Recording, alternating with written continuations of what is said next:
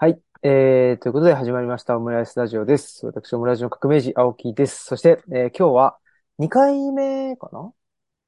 のゲストですかね。はい。えーこの方です。お願いします。はい。えっ、と、大阪の豊中市で就労支援をしてます。寺戸と言います。やったー。よろしくお願いしますパチパチあパチパチ。やったー。ということで、ありがとうあございます。りがとうございます。えー、お久しぶりですということで、お久しぶりですどね。れぐらいですかね？でも去年？いや、去年のはい。夏ぐらいに夏ぐらいか。伺ったので、うんうん。あ、そうですよねもうじゃあ、そうなんです。かれこれ、一年くらい経っちゃう？そうですね。一年弱ぐらいになっちゃいます。あら、早いもんで。早いもんで。ねえ。でオムラジにも出ていただき、で、ね、そうですね。あの、テオさんがやってる、えっと、ケアラジはい。の方にもはい。出させていただいそうですて、っていただいてっていうところで。ねえ。そんなことで、じゃあ、じゃあってこともないけど、ね、まあ、就労支援を、あの、お互いに、まあ、ちょっと、はい。うん、細かく言うと、なんていうのかな。あの、役割であったり、あの、はい。関わってる、関わってるというか、提供しているサービスがちょっと違ったりはするんですけど、まあ、大きくね、言って、就労支援という、あのーことにね、携わっている同士という感じで、うんうん。ですよね。で、まあ、最近、最近どうですか？すげえざっくりとあれですけど。そうなんですよね。でも、うんうんそうそう、ツイッターでその、青木さんを呼びたいみたいなはい。ことも言ってたんですけど、あの、豊あの、中に。なんか、いや、そうそう、そうなんですけど、その、あれをね、あの、なんていうんですか？あの、直接言わないっていう、あの、あのやり方ね。そうです。あの、最初の出会いが、あの、エゴサで声かけてくださった、そうでしたね。だったんで、ちょっと、エゴサ待ってみようと思って。そっか。いや、エゴサするまでもなく、なんか、あ、ね、おなんでしょうねっしゃってました。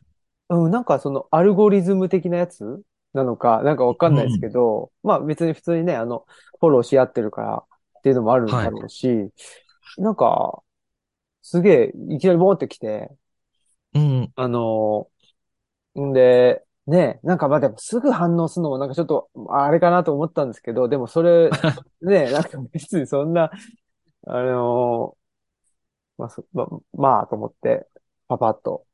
多分すぐでしたよね、結構ね。違いますか？あ、そうですね。ねいや、結構、僕、その朝、家出る前とかに、うんうん。なんかパッて打って、うん。でも、通勤途中にもう、あの、リプライがあったって感じだったので。そうっすよね。いや、そうだからね、はい多分僕もツイッター見た、なんか、瞬間にボンって上がってきたっていう感じだったんで、そうそう。それはそれは。それはいいんですけどね。そうそう。それで、えっと、書いてくれたんですよね。そうなんですツ。イッターでね、か書くっていうか、つ、つぶやいてくれたのか。はい。まあ、なんか、久しぶりに喋りたいなっていうのももちろんあ、ありつつ、はい。そう、でも最近どうですかって言われると、なんか最近結構、よくわかんなくなってきちゃったっていうのが、ああいい感じっすね。はい。ということはい、いや、わかんないけど、いい感じじゃないですか？よくわかんなくなった方がね、多分、現実には近いんじゃないですか？よく本当に、まあ、就労支援だとか、うんうん。あ、これ、なん、なんだっけなみたいなのが最近すごいおー、思いようになって、なんだっけな？うん。これは果たして俺は何をやってるんだっけなみたいなの結構よくわかんなくなってきちゃったなっていううんうん。とこで、その、前回のオムラジでうんもうちょっとお話ししたんですけど、僕らのそのスタイルというか、すごいその、検査結果を見ていくとか、うん。その人をすごい分析するみたいなのが結構多いので、うんうん。ああ、あ、これなんだっけなっていうのは最近、すごい思いますね。よりなんか思うようになっちゃったなというか、そっか、その検査結果っていうのは、例えば、まあ、発達障害の、そうですね。ね、あの、検査を、まあ、お医者さんとかうん職業センターとかそういうところでやってて、うんうんで、そのけ、まあ、その検査結果ってことですよね。そうですね。そういった検査結果を見て、で、ヒアリングをして、うん、うん、ああ、こういうとこが苦手なんですねとか、こういうとこ得意ですねとか、うん、で、マッチングするっていうのが、まあ、メインのお仕事なんですけど、うん、これは果たして、その、なんていうんですか、その人を幸せにしてるのかっていうのが、すごいよくわかんなくなってきちゃったっていう感じですかね。うん、うん。やっぱり、あのね、同じ就労支援と言え、言っても、その、多分僕がしていることとの大きな違いっていうのは、僕もね、あの、うーん、うん。まあ、障害のある方が来て、で、まあ、最終的にはマッチングっていうことなんですけど、僕がやってるのは就労、まあ、移行支援っていうやつで、えーっと、う2年間っていう期間がはい。あって、その間、まあ、事業所に通ってきてくれたり、あとは、まあ、あの、テレワークっていうのもやってるんですけど、はい。その、継続して関わるんですよね。僕うんうんうん。らはね。えーなので、えっと、まあ、今の話で言うと、検査結果を見てっていうよりも、あの、日々の日常の、その、なんて言うんだろう、訓練の様子とか、うんあとまあそういう訓練とかっていうんじゃなくて、なんか普段の、なんていうのかな、あの、何気ない部分も含めて、えーうん見て、それで、まあなんかできないって言った時になんでできないんだろうって、まあそこ、そこで初めてなんかその検査結果を参考にするみたいな、うんそんなとこなんですよね。ちょっとうんうんそういう意味で違いますね。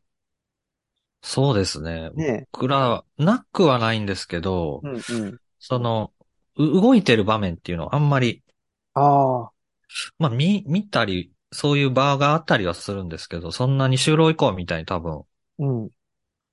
えー常に一緒に、一緒にというか、いるっていうことはあんまりないので、うん、うん。やってきた結果を、えー会話を通して、なんか聞き出してああ、そうかそうか。いくっていう感じですね。うんうん。それはそれでなんかちょっとむず、難しい、そうですね。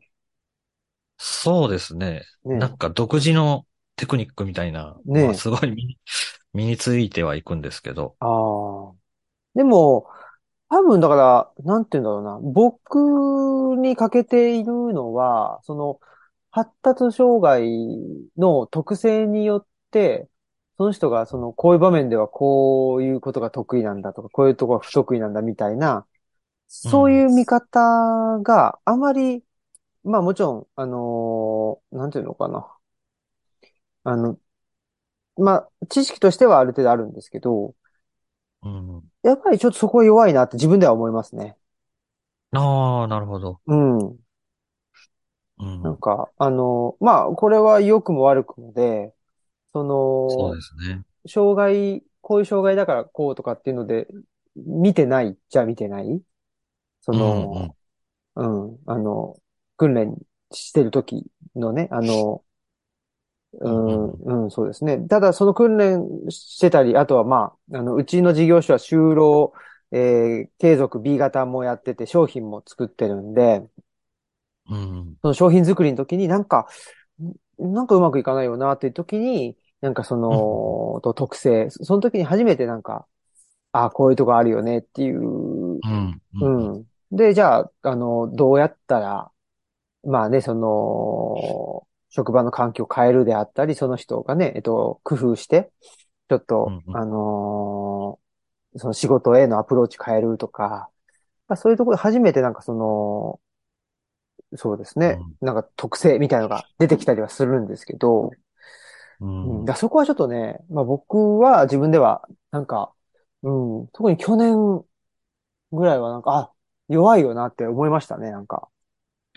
ええうん。だから勉強したいなとも思ったうんし、うんうん。うん、そこが弱かっったから、ちょっと今まで、なんていうかな、その、支援っていうかな、を失敗ししてきちゃったなっていうのを、なんかちょっと思ったあ部分ではうんあって、それがなんでかっていうと、あはい。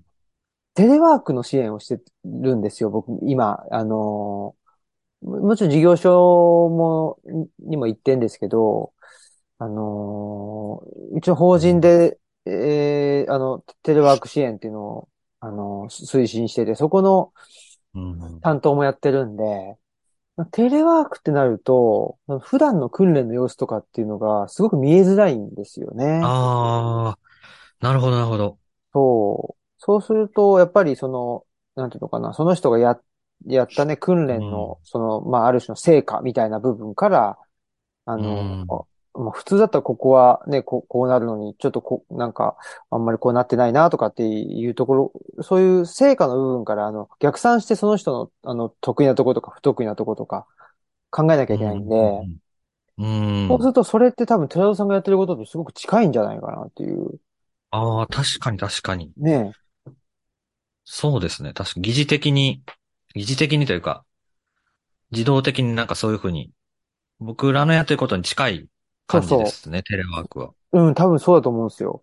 うん。っていうとこで、そんでなんか、ああ、その、すごい、ね、まあ、寺尾さんがツイッターとかでつぶやいてるようなことを、ああ、すごい勉強しなきゃいけないなと、なんか思った。ね、うんうんなんか、うん、なるほど。かん、思った最近でしたね。もうなんか、あの、じ、自分の最近のこと言う、あの、言っちゃってますけど。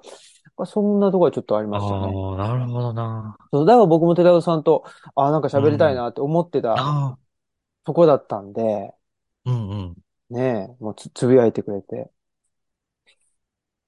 うん、だそうそうから、嬉しかったなって感じ。その、その辺の、ああ、いやいや。そこのなんか、うん。会話を通して、あの、こうだったんじゃないっていうところの精度がすごい、なんか高、この数年で高まったなというか、うん、うん、うん。そういう知見が、データが自分の中にすごい溜まってるって感じで、うん、うん、うん。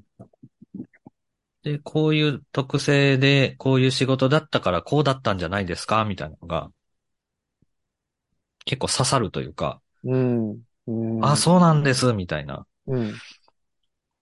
ことはできるようになってきたなと思う一方で、なんか何やってるかわかんなくなってきちゃったっていう。うん、うん。いや、わかりますよ。だから僕もテレワークやってると、なんかその、なんていうのかな、生身の人間ってデータじゃないじゃないですか。うん。あの、生身があって、で、それがデータ化っていうのはわかるんですけど、そのデータの集集合は生身にならないっていう。うんうんうん。ね、なんかわかります？そう、そんな感じ。うん。うんそうすると、まあテレワークとかもそうなんですけど、そのデータ化された人間ばっかりなんかあ扱ってるような感じになっちゃって、ああ、そういう感覚なのかもしれないですね。うん。僕はそんな感じ。うん。ちょ最近すぐ思ったのが、うん。がその検査っていうのはもちろん限界があるので、うん、うん。っていうのもありつつ、で、僕が着目してるのもさらにこう絞られちゃうというか、うん、うん、うん。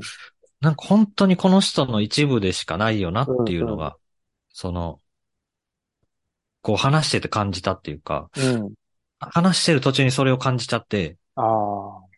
あれ、なんだこれみたいなうん。ことになってきたなっていうので、ちょっとなんか緩めたいなみたいな、ちょっと考えを、うん。ちょっともうちょっと、えー緩めないとうん、うん。ダメだな、青木さん呼ぼうっていう感じで、そうだな。緩める。ほうほうほう。緩めるとか、広げるとかしないと、うん。あなんかそんなことはさておきっていう。あ。ああ。ああ、でも、ああ、それは嬉しいっすね。なんか、うんうん。やっぱり、なんでしょうね。細分化していっちゃうわけですよね。どんどんどんどん。あのーうん。まあ、障害もそうだけど、いわゆる障害って言われるものがどんどん増えていってたりするわけじゃないですか。だけど、いや、障害者じゃなくて人間だよねとか、健常者じゃなくて人間だよねっていううん。ところに、なんていうのかな。やっぱり僕はその事業所に行って、普通になんか、あの、あ、おはようございますとかって挨拶したり、あとはその訓練の場と、訓練じゃないところと、うん。ね、えー、とかっていうところが、まあ、そそれでも事業所にいる、その、何？と、A さんっていうことなので、でも A さんは、うん。あのね、と、家があったり、あの、ね、と友達付き合いもあってって言ったら、やっぱりそれぞれ違う A さんなわけじゃないですか。うで、そのん。違う A さんが、違う A さんなんだけど、うんと、同じ A さんみたいなうん。感じですよね。だから、それが、ただ、あ目的、例えば就職しますとか、なんか、うん。うえっん。と、うまくね、えー社会の中でやってきますとかっていう、その目的に応じて、どんどん細分化していっちゃって、うん。そうすると、なんか、あ、自分が見てる A さんは、なんか、自分が見てる A さんは就職したい、就職するための A さんであって、うで、ん。その就職が仮に叶ったとして、果たして幸せなんだろうかみたいな、その。とがね。そうですうね。ちょっかりますね。と、うん。うん。あ、だから、その目的とかも、すごい、ちょっと考えますね、最近。うん。あの、ど、どこに、どの場所に行っても、目的が求められちゃうというか、うん。うん。うん。それが、こう、なんか自分にとってもしんどいし、まあ仕事は当然なんか目的が必要だなと思うので、うんそうですね。まあ当然就職するために来てるんですよねっていううん。感じで、まあそこの、そのために必要な知識をつけて、で就職してもらうんですけど、もうなんか目的がない場所ってもうないなみたいなうん。うん。うん。のも考えてて、で、その青木さんを豊中に呼びたいって言った時も、そのやっぱ公共みたいな、新しい公共みたいなうん。テーマで、なんか呼びたいなと思ってて、でもなんか今の公共っていうと、その、行政権を持ったこう、自治体が、うん。えー、なんか、やってるのが公共みたいな。イメージもちょっとあって、あ、でも公共ってそんな、そういうことなんだろうかとか、うん。うん。行政があると絶対目的がついてくるなとか、うん。うん。で、指標化されて、その数値が達成できなかったら予算が削減されて、みたいな。うん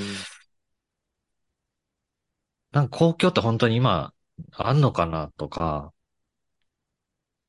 なんかそういうことをこうぐるぐるぐるぐる考えてますっていう。うん。いや、そうですよね。いや、すごく、僕も多分同じようなことを感じてますね。あのーうん。本当に、全部目的が発生してくるというか、なんかやる、何かやりたいってうん。言ったときに、まあ、それ目的と呼んだり、まあ僕は、あの、他者ニーズって呼んだりしてあて、んなんかやりたいって言った言ったときに、いや、それってどれぐらいの人がやりたいと思ってんのとか、あ、ああ、なんか、それって需要あんのとか、うん。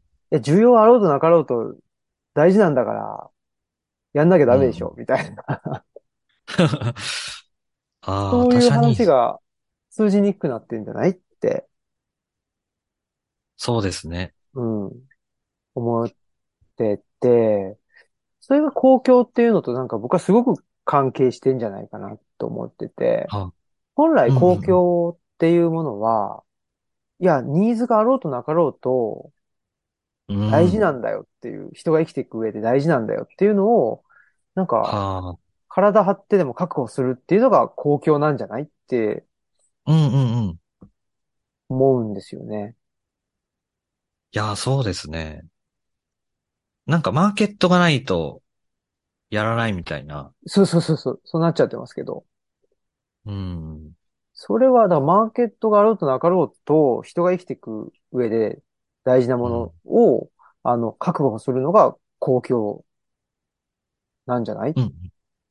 うん。と思っていて、で、その、うんなんだろうな、目的、目的を持てとかっつって、ね、あの、で、目的からあの逆算して最短で、あのー仕事するんだ、みたいな、えーなんかそんなようなことばっかり、あのーうん。今の世の中だと言われていて、で、確かにまあ仕事する上では、あの、最短距離をまず測って、で、これがどれぐらいでできるのかっていう計画立てて、で、PDCA でやっていくみたいなことっていうのは、まあ一面では、まあ、あるかなと思うんですけど、なんか僕もその就労支援をやってて、その、まあ、これは支援者側はい。として仕事はその人を就職させることですと。もしくはうん、その働き続けるっていうことを支援することですと。うんで、それ以外の部分は、まあ、例えばその人の健康であったりとか、あのーまあ、なんていうのかな、友人関係とか恋人関係とか、そういうことっていうのは、まあ、とりあえず置いておいて、とりあえず、その僕らの仕事は就職を支援することですと。うん。で、その就労支援のサービスを受けに来るとか、まあそのね、えっと、若さぽさんに来てとかっていうのも目的があってくるわけですよね。その働きたい。そうですね。うん。で、それ以外のことっていうのは、まあその場所では、相談は、まあ、できないくはないんだけど、うん。そ、それ以外の部分を相談する場所ではなくて、仕事そうですねとか。、うん、働くうことに関することを言っていいんですと。その場ではね。うん。うん。だから、支援者側もそうだし、利用者さんも、その働くっていう目的うん。えーの上で、その場所にやってきている。うん。確かに支援者側もその方が楽なんですよね。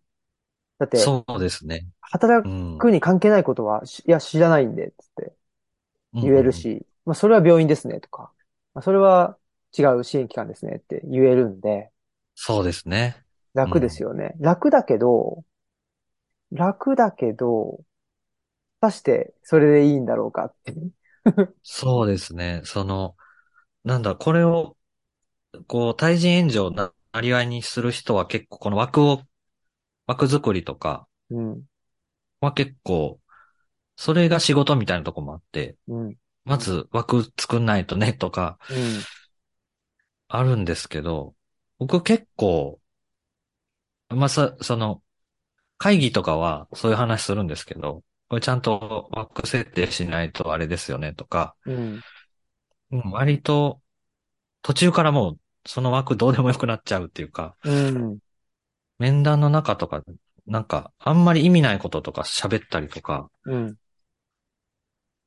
あの、本当に目的がない時間を過ごすとか、うん、うん、なんかその方が逆に、ええいいんじゃないかなというか、うん、うん、無目的なことをやることが結構、その実際目的を果たすってなった時も、なんか効果的に働いたりとか、これはなんかかん、すごい感覚的な話になっちゃうんですけど、いや、でも絶対そうだと思いますよ。うん、ね。だって人間生きてたらも目的がないことの方が多いんだから。そうですね。ね。だって、あの、生きることに意味ないじゃんっていう。い生きる目的ってあんのっていう。ことを言ったら、僕は、僕これなんか、あ、すごい、なんていうかな、思ったより、その、に、何、にニヒリスティックなんですねとかって言われたことがあるんですけど、うん、おー、ニヒリズムね。その、はいはい。うん。でも、全然そういう、なんていうの？だから人生意味ないとか、だから意味、うんだからもうね、えっと、死んでいいんだとか、そういうことじゃなくて、そういうことじゃなくて、なんか、別に生きる意味とか目的はないっすよねっていう、その、なんていうの？うん。うん。なんか全然、何？あの、ネガティブでも、ポジティブでもなく、うんうん。って思うから、だから、うんあの、自分の人生を、あの、目的目的で埋めない方が絶対いいんですよ。目う的でう埋。め出したら。あ、生きる意味、い生きる目的ないんだから別に死んでもいいやって思っちゃうんで。うん。だから、そういう意味で、その目的がない時間とか、目的を持たない、持たない趣味であった、目的を持たないもの、持たない場所と繋がってるっていうのは、あの、い生きる上ですごい大事うんうんうん。なんだと思うんですよね。いや、そうですよね。うん。同じこと考えてましたね。うんうん。それが、なんか、最近居場所とかもよく言うので、あの、子供の居場所とかうん。大事だよね、みたいな。なんかそれも、なんか全部目的があある居場所な気がして。そうなんですよね。目的化していっちゃうっていうか、そうです。すごい、ねえ。プロール化って言って乱、乱立していっちゃって、あなんだ、なんかほんまいろんな人が居場所居場所って言って、ねえ、居場所とかさ、かんなくなって。サードプレイスとかね。サードプレイスとか、ねでもなんか、そこに、居場所に目的思考の人が一人入ってくるだけで、え。うん。なんか全然居場所じゃなくなるみたいなのありそうだなと思って。うんうん。なんか、急にみんなで無目的に過ごしてたのに、急におじさんが入ってきてなんか、うん。俺はもう片付けなさいと言う、ああ、は とかなんかありそうだなとか、うん。まあ、社会全体が多分そんな、それ何の意味があるんですかとか、そうそすごい息苦しいなっていう。う。うん。ね、だから、なんだっけ。某、某ひろゆき氏が言ってるね。あの某ひきの。ー 言ってる。ね、その、それってあなたの感想ですよね、みたいなのは、うん。ね、いや、何が悪いんだよって。はいってくる。そうです。だから、本当は、ね、いや、それってあなたの感想ですよね。いや、そうですけど何か、みたいなうん。ことなんですけど、だそれ自信を持って、ね、いや、僕はこう思うんで、っていううん。ことを言って本当はいいんですよね。言っていいんだけど、なんかそのエビデンスがないととかつって。ほんで、エビデンスがあるっぽいようなことを、なんかインターネットでなんか、あの、何？ググって、で、それっぽいことを言って、で、何？と論破みたいな話になってるっていうのが本当おかしな話で、うん。と思ってますね。だから、あなたの感想ですよねっていうのは、なんで、だから、あなたの感想なんで、それは無意味ですよね。で、みんなが目指してるもんじゃないですよね。とかって、なんか言われることに対してすごく弱いっていう。まあ、あの、うん。自分自身も、あの、うん、含めてですけど、なんか、すごく、うん、みんながそれを欲していないと、みんなに認められていないとダメなんじゃないかああ。って思わされてしまっている。うんうんうん。それがすごく嫌だな、といううん。ことですね。だからみんなが、なんか、まあ、ルチャリブロなんかそうですけど、別にみんながルチャリブロ欲しいって、ね、だ、大事だって言って作ったわけじゃなくて、うんうんうん。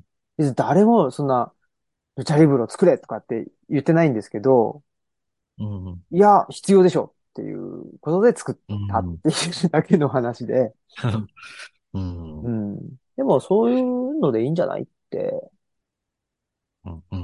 思ってますけどね。まあ、ただ、ちょっとなんか最近、あ、そうだなと、なんか誰かと喋ってて思ったのは、確かに動機としては、はい自分のことしか考えてないっていうか、なんかね、あの、僕が大事だと思ったから作ったとかね、うちの、あの、奥さんが、あの、ひ必要だっていうことで、あの、うんルチャリブロを作ったとかっていうのはあるんですけど、まあ、とはいえやっぱ開くっていうことは、なんか大事なんじゃないかなとは思いますね。その、うんうんうん。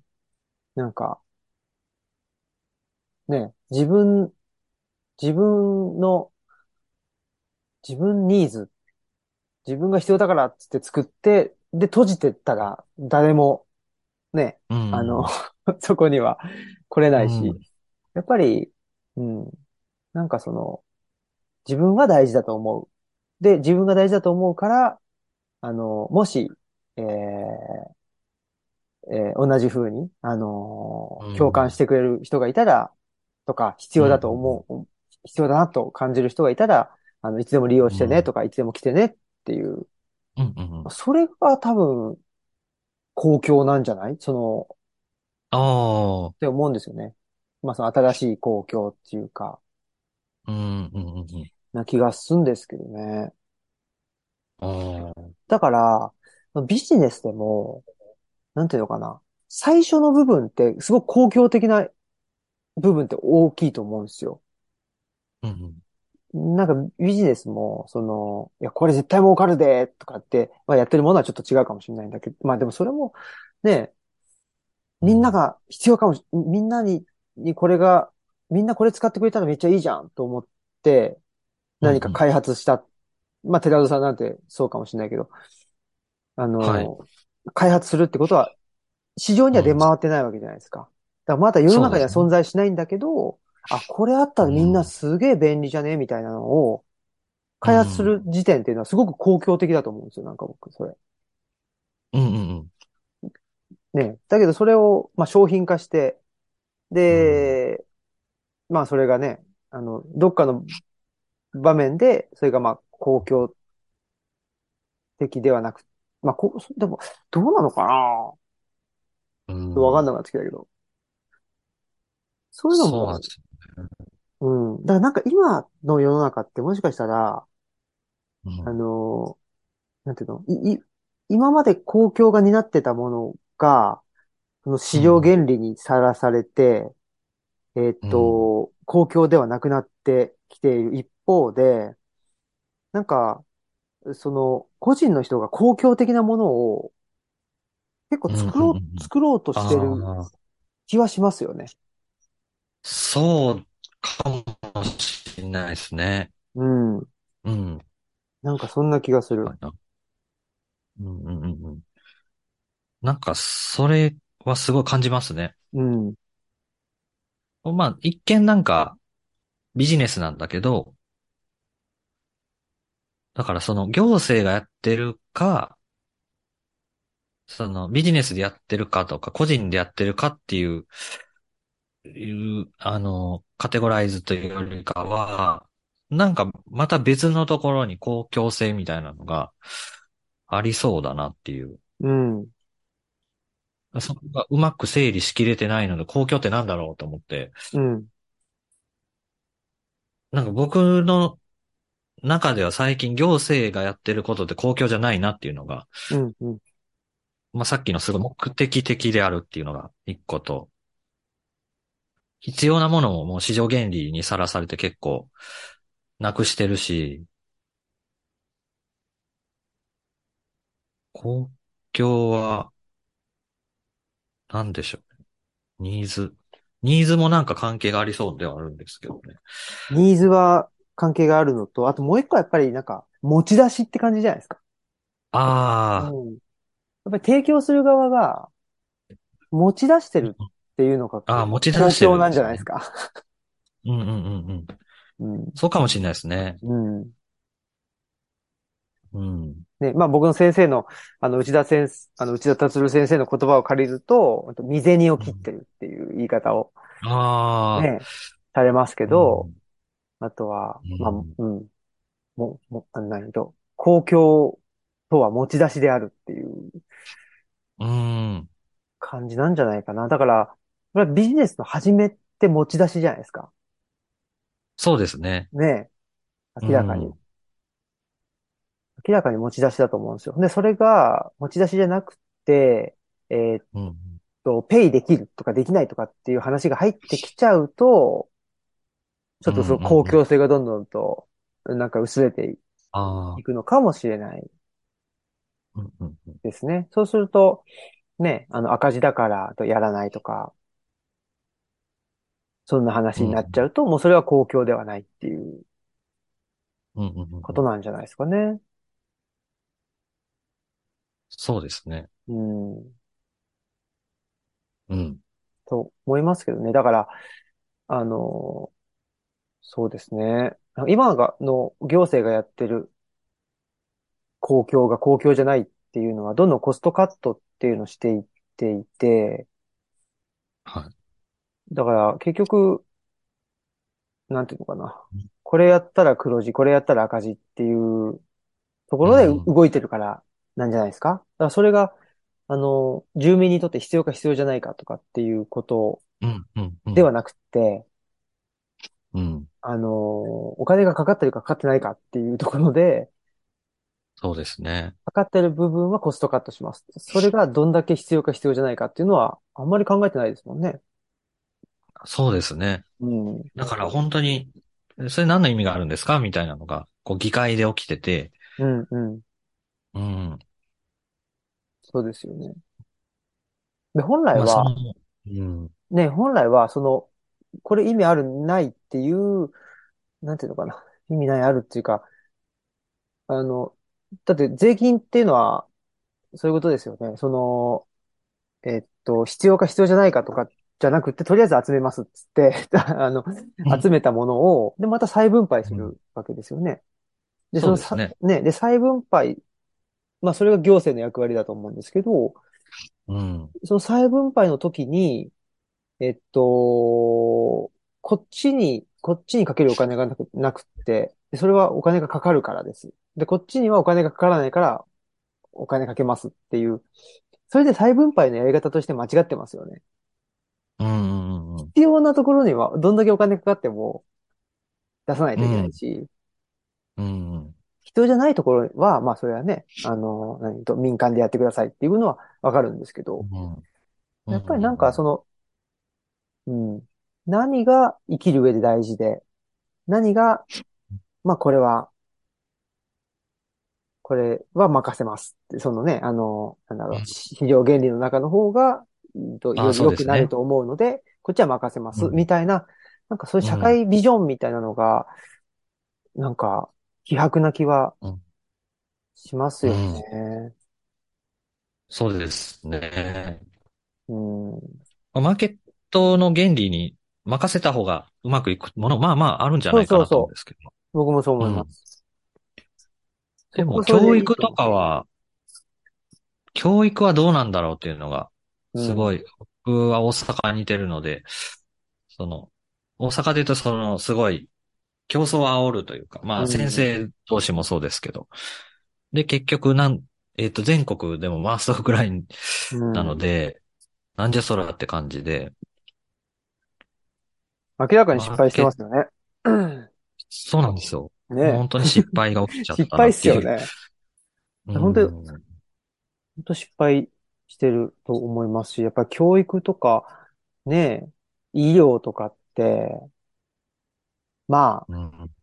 だから、あのー国鉄時代とかね、ああいう、そのインフラ、うんインフラを民営化して、すればですね。なんか良くなるみたいな発想がちょっとよくわからないですね。その、うん。当時は、なんか話に聞くと、その国鉄の職員の人とかがすごく態度が悪くて、それで、ああさすがにちょっとこれはっつって、まあ民営化したら、ね、と態態度っていうか、なんかちょっとね、と良くなったうんうんみたいな、それはまあ、あの、100歩譲ってっていうか、わかるっちゃわかる。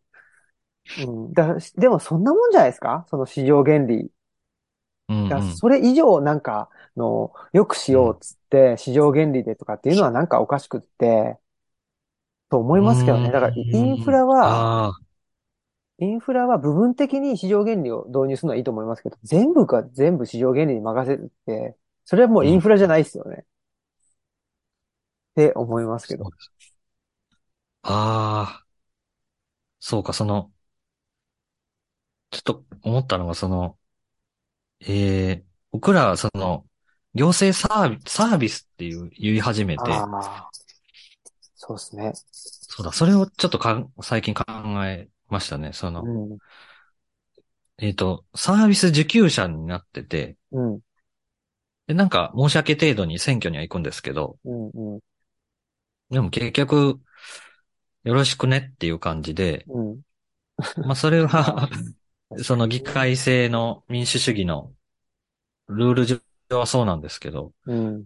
公共ってさっきの未然に起きるっていう意味では、自分もちゃんとコミットするっていうか、が多分もうほぼ皆無で、うん、うん、うん。確かに。もう多分、僕がなんか公共的だなって感じるのは、確かに、そのまあ、青木さんとかルチャリブロ開いてて、まあ、青木さんがそこの場を、にはいるんですけど、なんか他の人もなんかこう、ちょっと提供してるっていうか、うん、うん。そうですね。提供者側に回る人が多いとなんか公共っぽいなって感じるというか、うん。だから、それ、そのバランスが、なんか公共かどうかを決めるというか、うん。なんかそんな気がしましたね。そうですね。でも、でもみんな実は税金を納めてるから、水に切ってるんですけどね。ああ確かに本。当はね。だけど、それが、まあ未銭を切った気にな、ならないっあていうのが、何なのかなとは思いますよね。まあ僕自身もそうですもん。やっぱりなんかリアリティに欠けますよね。なんかあ、そのうん確かに。ね。まあ、あの、フリーランスの人とかであれば、その、うん、うん、うん。国民年金払ってとかって言ったらもうものすごくリアリティのある、あの話だかもしれないけど、消費税とか、まあ、ほとんどの人がね、その、何？えっと、雇われだとしたら、もううんうん、天引きされてるわけじゃないですか。そうですね。社会保険料にせよ、厚生年金とかにせよ。ね。だから、水に切ってる気がししたいっていう、切ってるんですよ、多分みんな本当はね。本当ですね。うん。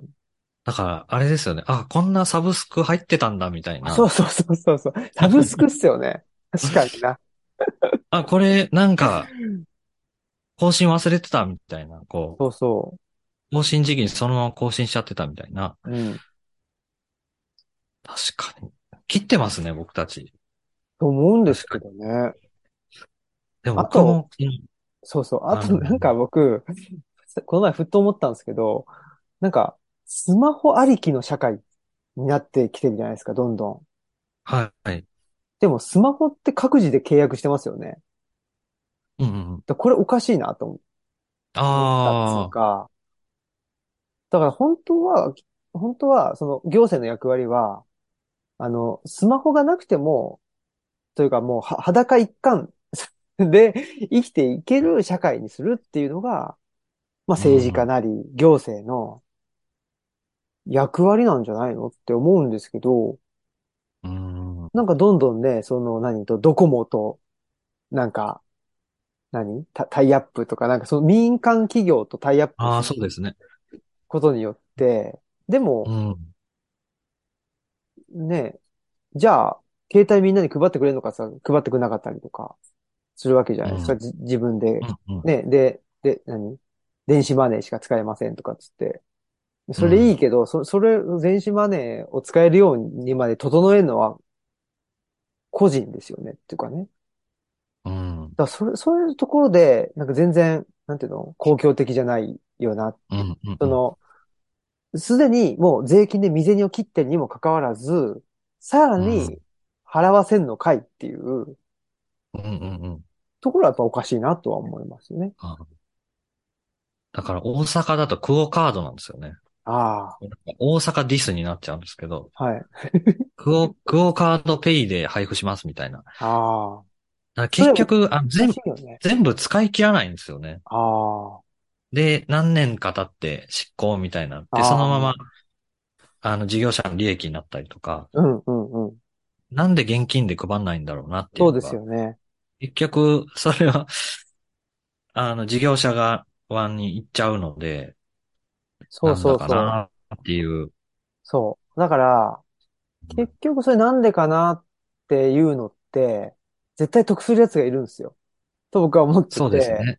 それは本、当そうですよ。みんながほん、未銭を切ってるにもかかわらず、あの、うんまあ、そのサブスク的なうん未銭の切り方だから、そのあんまりうん身が切られてる感じがしてないっていうだけなんだけど、で、お金が集まっているっていうところが一番、なんていうんだろう、うん楽しても、儲けられる、うんその、とこなんですよね。そうですね。別に何もしなくてもお金が集まってきてる場所ですよね。そで、それ、その、そ、そこの、まあ、ざ財源っていうのかな。そこからどれだけ引っ張るかっていうのが、やっぱり、あうんのー維新がやってることでしょ。そうですね。まさに、明らかに。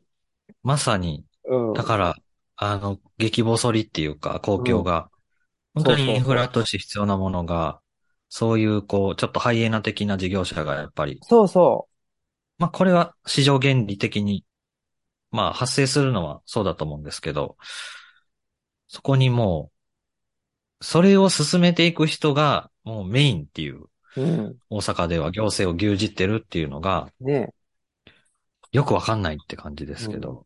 でもやっぱり僕はその市場っていうのは、マーケットっていうのはなんか住宅地が、まあね、マーケットってその、うんと、なんだ、うんと市場っていうことでね、実際の市場っていうことで考えると、やっぱ住宅があって、で、なんか、うん。何？うんと寺とか教会とかがあって、広場があって、で、その広場が日曜日だけ、えっと、市場になるみたいな、うんうん。そんなイメージなんですよ。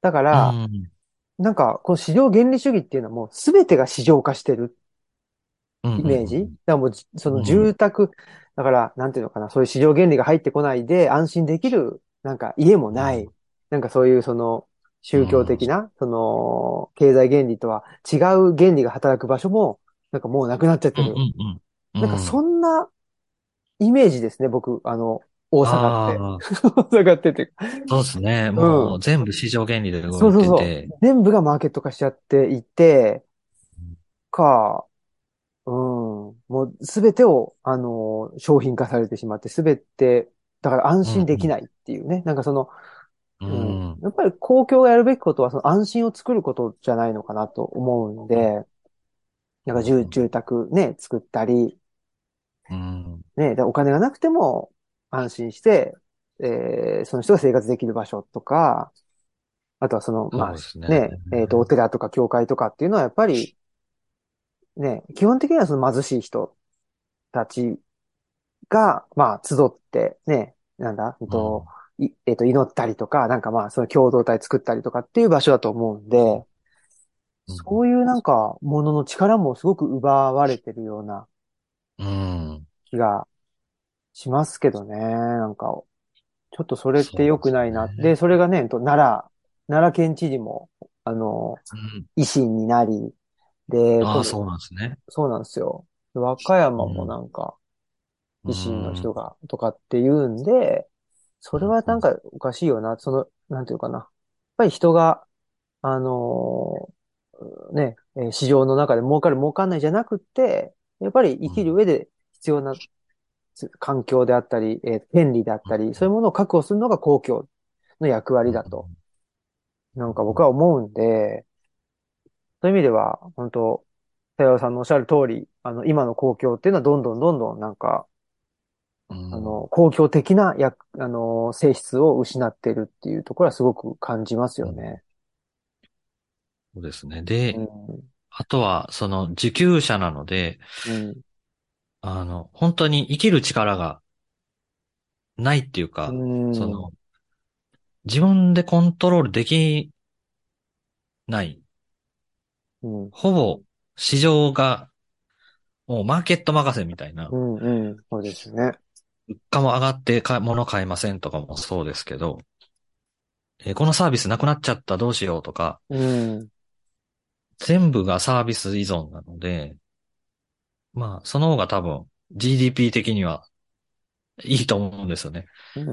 おお醤油借りるより買った方が GDP 上がるみたいな。うん。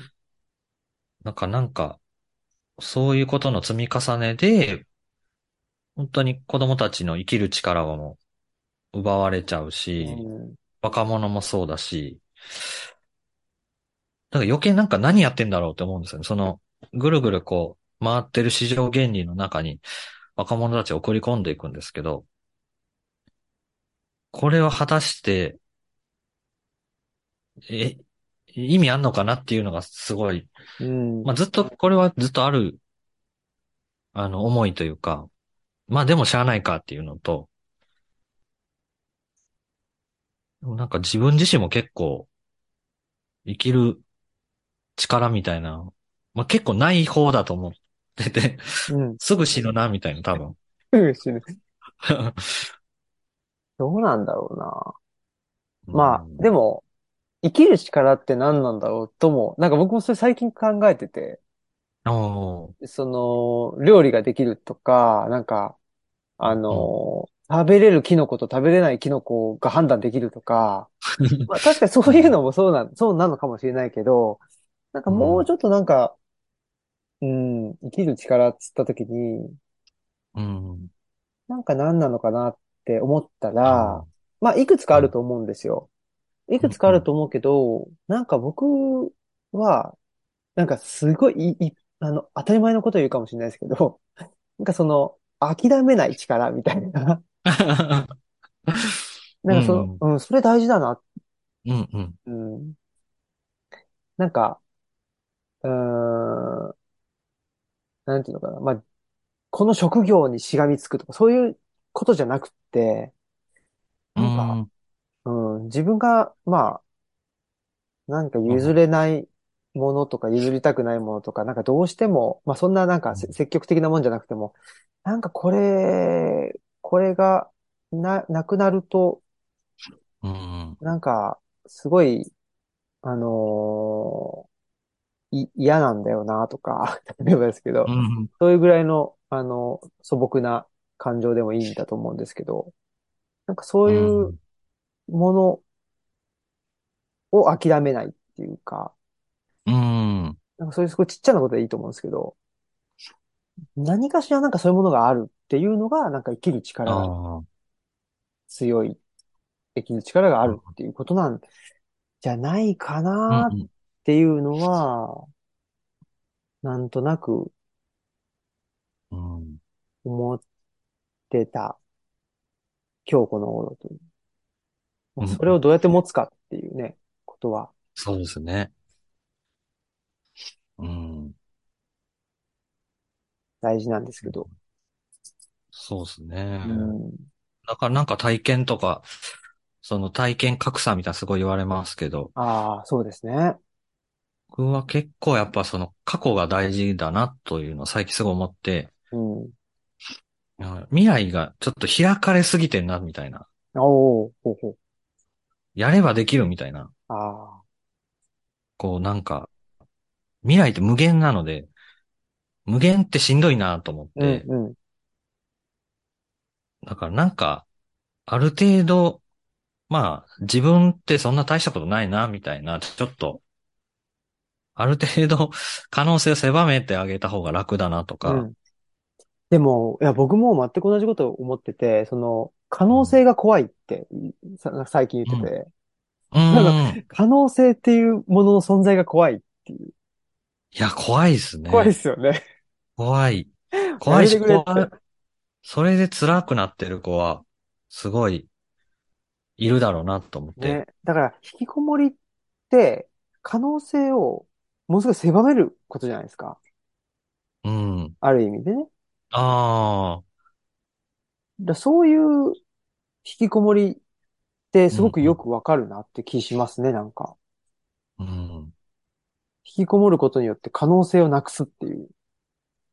うんうんうん。いや、そう、そういうことなのかどうかしわ、わかんないんですけああ、でもちょっど。と、それはあるかもしれないです。見、見なくて済むっていうか、そうそうそうん。う。なんかね、怖いっす、怖いっつうかなんか、そうですよね。だからあら生きる力で言うと、なんか、俺は何でもできるというよりかは、いや、なんか俺なんか大したことねえよって言ってる人の方が結構、あの、生きる力あるなって感じますね。とか、ね。うん。支援してても、あ、まあこんなもんでいいかと思った子の方が、すごいぐんと、の伸びるって言うとあれですけど、生き生き働いてたりとかするんで、うん。なんかその辺にもなんかキーがありそうな気がうん。してて、うん。だからそれを思えるような過去を作ってあげられるかとか、うん。あ、なんか楽しかったなーみたいな。なんか、可愛いって、みんながそんだなーみたいな。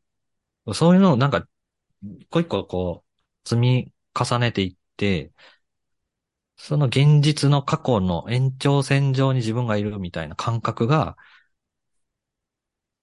こう、大事だなというか、うん。それがもうなんか過去も未来もなんかなくて、それはちょっとしんどいなっていうか、まあそれは引きこもるわっていううん。感じですね。ねえ。いや、引きこもるってなんか、すげえ健全な気がしてきましたよ。なんか。いやー、そうなんですよね。うん。だから可能性が怖いっていうのは、ある意味で、なんていうのかな。うんまあ、限度がない。その有、有限性っていうかね、その、うんむまあ、ある、ある意味無限なわけですよね。可能性は無限だって。うん。うん。でも、引きこもることによって、とりあえずい家、家のな、家のへ、あの壁とか、いえっと、屋根とか、自分家の、自分の部屋のと窓とか、窓とか扉とかによって、うんゆ有限性を作ってるわけじゃないですか。うん。本当は、この肉体が有限だから、うん別に可能性が怖いなんて言わなくても、あの、外にと出て行って、行ったところで、自分は肉体がある以上、やっぱり有限なんですよ。だから可能性はなんて無限じゃないんですよ。本当はね。うんうんうんうん。なんだけど、それを無限だと感じてしまう、なんか、我々のそうですね。い、何なんでしょうね。何なんでしょうね。闇の深さというのはありますね。そうですね。でも、それってもう本当に刷り込まれてるっていうか、うん。なんていうの？あの、YouTube とか見てても、ハイクラス転職サービスとかつって、え、ありえねえだろみたいなやつがうんうんうん。出てきて、で、なんか、あ、もしかしたらこう、自分でもあるんじゃねえかみたいな、うん。そういうのを、そういうのばっかじゃないですか？世の中の広告って。そうですね。うん。そうするともう自分の限界っていうものがなんかちょっとよくわかんなくなってくるっていうか、そこうに、ん。そこに目を向けるよりも、なんか、あ、無限の可能性があるんだっていうのを、なんかすり込まれちゃう、洗脳されちゃう、うんうんうん。うん、じゃないかなって気しますけど、うんだしんどいっすもん。うん、そういう広告がしんどい、僕はもう。うん。うん。いや、嘘つけってね、なんかそ 嘘ばっかり言ってる、そ 嘘ばっかりみんなが言って平気な社会がしんどいですね。ああ。うん。うん。だから僕、本当のこと言うんですよね。その面談とかでも。うん。だから、嫌なやつだなと思いながら、うん。これできないよねっていうことなんですよ。要は僕がやってることって突き詰めて言うと、これとこれできないですねっていうことなので。なんか、嫌、嫌な仕事だなって。そうですね。うん。でも有限、枠を、枠作るっていうね、ことはそうですよね。有でも。すげえ大事なんじゃないですか。だってみんながみんなもう、ねえ、いや、無限だよ、無限だよ。無限だよ、無限だよって、可能性無限だよ。可能性無限だよって言われてるうちはいいんだけど、どっかのタイミングで、可能性は無限にもかかわらず、みたいな、うん。うん。この転換が起こるわけですよね。にもかかわらず、なんであなたはそんな、そんななのっていう、そうですね。うん。それがしんどいわけですよ。、そう、無限だけど、責任性があるっていう、うん。それが自己責任だと思うんですけど。そうそうそう。そう。全然無限じゃねえじゃんっていうかね。本当に無限だったら、うん。ね、自己責任になって問われないぐらいの無限をくれよって思うけど、そうですね。ね。だから、そこに無限性に開かれてるって言ってるけど、実際のそういう公共とか行政とか見ると、すごい、うーん、変な人が甘い汁を吸ってたりとか、そうそうそうそあとはでも、みんなできるよって、全然みんなできるような社会にまだなってないじゃんっていうう。うん。だってねとこ、とか、そうなんす。ごい感じるので、うん、でもなんかそういう仕事をしていかないとなっていうのは、うん。おかしくないですかっていう仕事で、でも仕事として成り立つのかなみたいなのちょっと思いつつ、ね。うん。もう本当に嘘ついたもん勝ちみたいな社う会んですからね。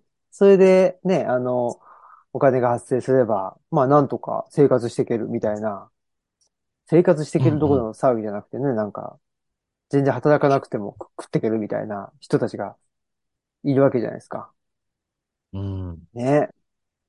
ほんとけしからんですよ。まあまあね、正直者がバカを見るみたいな話はね、もう、うんあのー何？と古来からずっと、あの、人類はね、のと歴史と同じぐらい、あの、あんのかもしれないけど、うん。なんかそれ、その、ね、なんか、あのーなんていうの？金儲けするためには嘘ついてもいいっていう話と、あのうん。要、要領よく仕事するみたいなことって絶対違うじゃないですか。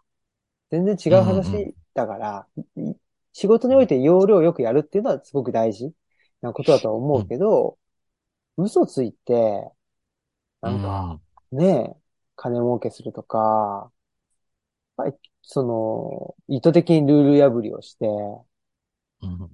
ねえ、とかっていう、それはダメでしょっていう、うん。ね、あなたの未来は無限だよ、つって、うん。いや、それ嘘じゃんっていう、うんうんうん。ね、それを、うん、なんか、言っちゃってるって。まあ、それをね、あの、マーケティングの手法で、こう言えば、何？マーケットは反応するからっていう、でね、うんうんそれ嘘で、嘘でも言っていいんだっていう。